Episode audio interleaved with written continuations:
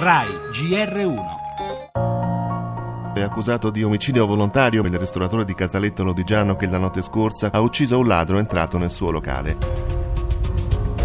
Ho visto il signor Mario con il fucile in mano. Anche io stupido ho detto l'hai preso, come dire, la battuta più che altro. Ecco. Sì, sì, l'ho preso classico padre di famiglia, una persona mite, sicuramente credo che il suo primo pensiero sia andato proprio alla famiglia, come ognuno di noi che si vede toccare negli affetti o trovarsi qualcuno in casa. I due ristoratori dicono di essere stati aggrediti. Il padre a questo punto avrebbe esploso un colpo di fucile. Uno dei ladri è stato raggiunto alla schiena. Sono troppe le mamme, i papà, i tabaccai, i farmacisti, i commercianti che sono aggrediti e non possono fare nulla. Se costretti si difendono, quantomeno che non vengano processati. Bisogna evitare in momenti come questi di far sembrare l'Italia come una specie di far west. Le norme ci sono sulla legittima difesa, quelle bisogna applicare.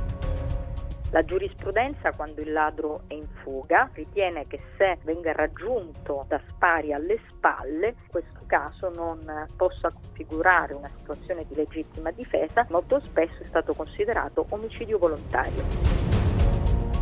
Ciascuno vorrebbe spostarlo a proprio piacimento il confine tra legittima difesa e giustizia sommaria, ma tra questi due casi la legge italiana traccia una linea ben precisa, avete sentito le parole dell'avvocato Giulia Bongiorno. Ciò nonostante la vicenda del ristoratore di Lodi rimette in discussione diritti e limiti di chi si trova a fronteggiare una minaccia.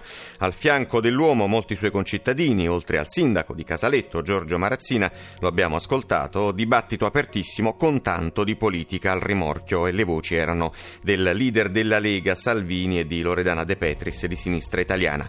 Chi si trova un gruppo di malviventi in casa o nel proprio negozio merita senza dubbio sostegno e solidarietà. Altro discorso è capire se abbia premuto il grilletto davvero come ultima possibilità.